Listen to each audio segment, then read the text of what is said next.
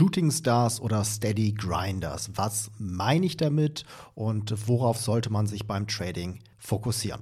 Herzlich willkommen bei Trading Lernen, ein Podcast von Money Masters mit mir Robert. Hier lernst du zu traden wie ein Money Ninja. Los geht's. Unser Ziel beim Trading ist ja wahrscheinlich möglichst viel Rendite zu machen. Das kann man auf zwei Arten. Entweder mit wenigen Trades ähm, und dann halt natürlich mit Aktien, die große, lange Trends durchlaufen. Das ist das, was ich mit Steady Grinders meine. Oder viele Trades mit Aktien, die kurze, aber explosive Bewegung machen. Das ist das, was ich mit Shooting Stars meine. Was beide gemeinsam haben, ist das große Ausmaß der Bewegung. Nur dass halt der Steady Grinder dafür eine längere Zeit braucht und der Shooting Star halt in einer kurzen Zeit diese Bewegung durchläuft. Das heißt also, das ist schon mal der erste Unterschied, die Länge des Trends. Weitere Unterschiede sind einmal bei der Volatilität zu finden. Ein Steady Grinder ist weniger volatil, also schwankt weniger stark als ein Shooting Star, der halt sehr volatil ist, sehr stark sich bewegt. Dann beim Market Cap gibt es einen Unterschied. Die Steady Grinders sind eher Aktien, die ein großes Market Cap, also Marktkapitalisierung haben. Und die Shooting Stars, das sind eher die kleineren oder mittelgroßen Aktien. Dadurch ist es natürlich auch so, dass die Steady Grinders eher die bekannten Namen sind. Während Shooting Stars Aktien sind, von denen viele noch nie irgendwas gehört haben. Ein weiterer Punkt, wo sich äh, Shooting Stars und Steady Grinders unterscheiden, ist der Punkt der Liquidität. Das heißt, wie viel Geld fließt in die Aktie? Wie stark wird eine Aktie gehandelt? Die Steady Grinders werden eigentlich täglich extrem viel gehandelt. Die Shooting Stars, die ja noch kleiner sind, unbekannter sind, die sind eher illiquide. Dann ist es so, dass die Shooting Stars auch eher jüngere Aktien sind tendenziell.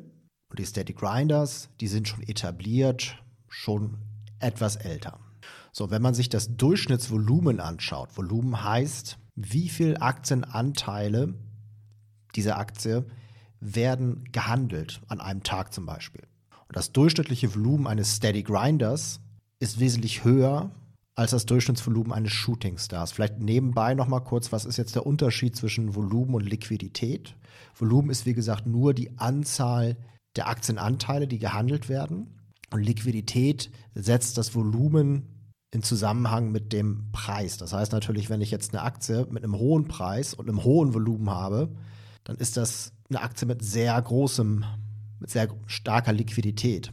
So, wenn ich jetzt aber andersherum vielleicht eine Aktie habe, die zwar ein hohes Volumen hat, aber wo der Kurs vielleicht unter einem Dollar ist, dann ist natürlich die Liquidität nicht so stark.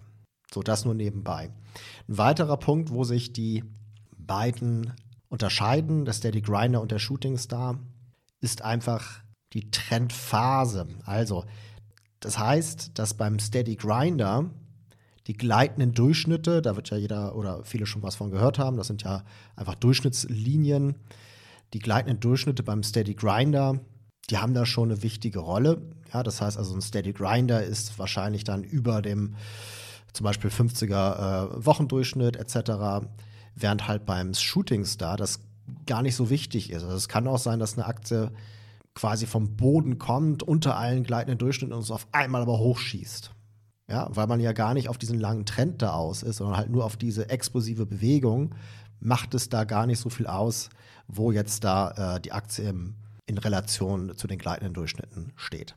So, wie findet man diese Art von Trades? Wie findet man Steady Grinders? Wie findet man Shooting Stars? Zum einen ist es so, dass vielleicht bei einem Steady Grinder so ein, eine neue Bewegung häufig durch einen Katalysator ausgelöst wird.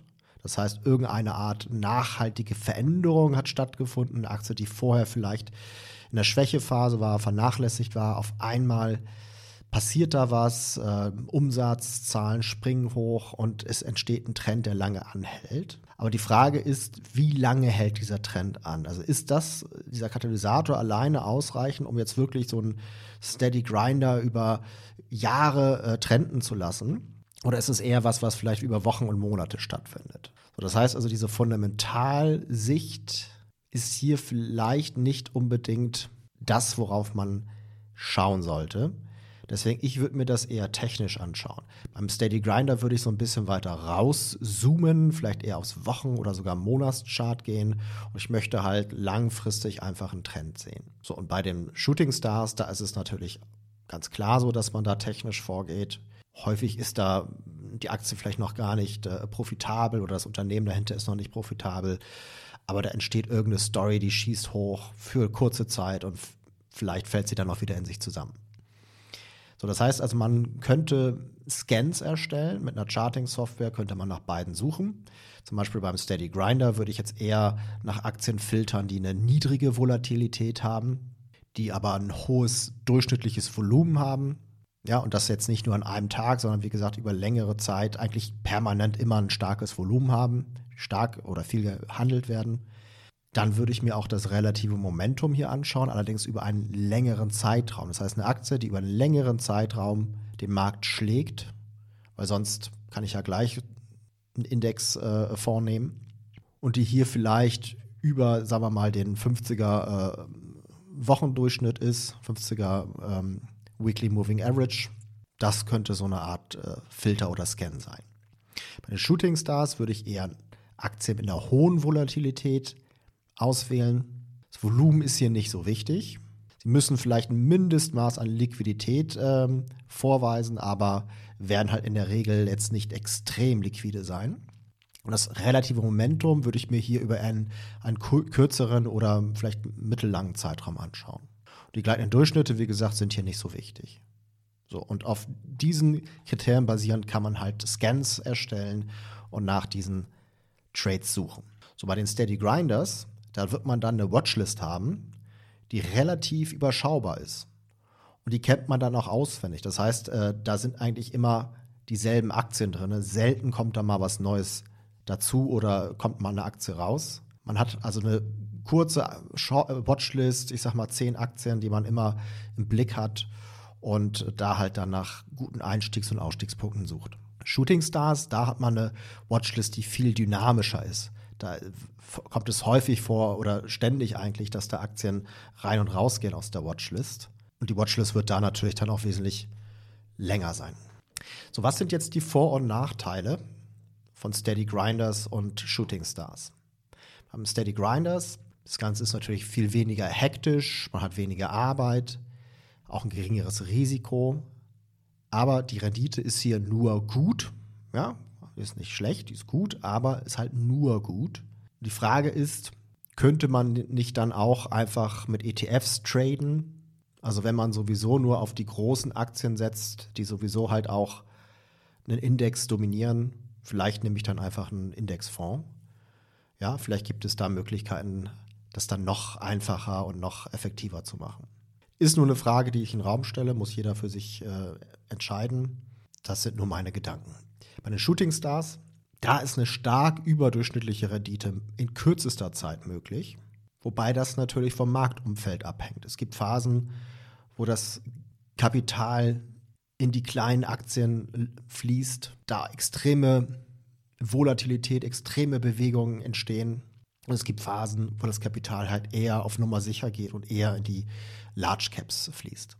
Bei den Shooting Stars ist natürlich der Aufwand auch größer. Ja, wie gesagt, man hat eine lange Watchlist, man muss da sehr viel mehr filtern, suchen, ähm, ständig halt äh, darauf achten, dass man da ähm, den Trade managt, auch wieder aussteigt, wenn der kurze Trend halt wieder endet.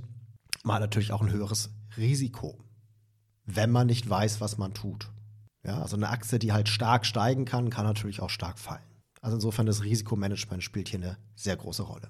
Man wird dann sicherlich auch ein größeres Portfolio haben. Ja, dadurch, dass natürlich dann bei dieser volatileren Aktie auch der Stop etwas weiter weg sein muss, ist dann die Position kleiner und dadurch muss ich das Kapital dann über mehrere Positionen halt verteilen, während beim Steady Grinders man halt mit ein paar Trades das gesamte Kapital des Kontos investieren kann. So, worauf sollte man sich jetzt fokussieren? Was ist quasi besser, Steady Grinders oder Shooting Stars? So, also it depends. Ja, das hängt halt von verschiedenen Dingen ab. Einmal hängt es vom Kapital ab. Wenn ich ein sehr großes Konto habe, ich sage jetzt mal über 50 Millionen oder so, irgendwann wird es halt wirklich schwierig, in diese sehr illiquiden Aktien zu gehen. Ja, generell hängt es halt oder generell spielt die Liquidität eine Rolle, aber irgendwann, irgendwann wird halt die Auswahl immer kleiner. Das heißt, irgendwann bin ich gezwungen, in die größeren Aktien zu gehen, die halt weniger volatil sind. Es hängt auch ab von der verfügbaren Zeit. Haben schon gesagt, Steady Grinders sind weniger zeitaufwendig als Shooting Stars. Es hängt auch ab von den Zielen. Ja, also ist mein Anspruch wirklich jetzt jedes Jahr mein Konto zu verdoppeln, verdreifachen? Oder ist mein Ehrgeiz da halt etwas moderater? Ich persönlich denke, wenn man sich schon die Mühe macht, aktiv zu traden, dann sollte man sich lieber auf die Shooting Stars fokussieren, ja, weil dann soll sich der Aufwand auch wirklich richtig lohnen. Und wenn ich eher langfristig vorgehen möchte, längere Trends reiten möchte, dann würde ich persönlich jetzt eher auf ETF-Strategien setzen, mit denen ich mich persönlich auch beschäftige. Ein Teil habe ich halt in äh, solchen ETF-Strategien, ein Teil trade ich aktiv. Ja, ich hoffe, das war eine spannende Folge für dich. Hier nochmal kurz ein Reminder: Mein E-Book Naturgesetze der Börse ist gratis downloadbar unter folgender URL money-masters.de/slash ebook. Darin spreche ich über Marktstruktur. Das ist ein ganz wichtiges Thema. Wenn man erfolgreich an der Börse traden möchte, muss man sich mit diesem Thema auseinandersetzen. Also nutze die Chance, downloade das E-Book money-masters.de slash ebook. Das war's für heute. Möge das Momentum mit dir sein. Bis zum nächsten Mal. Ciao, ciao.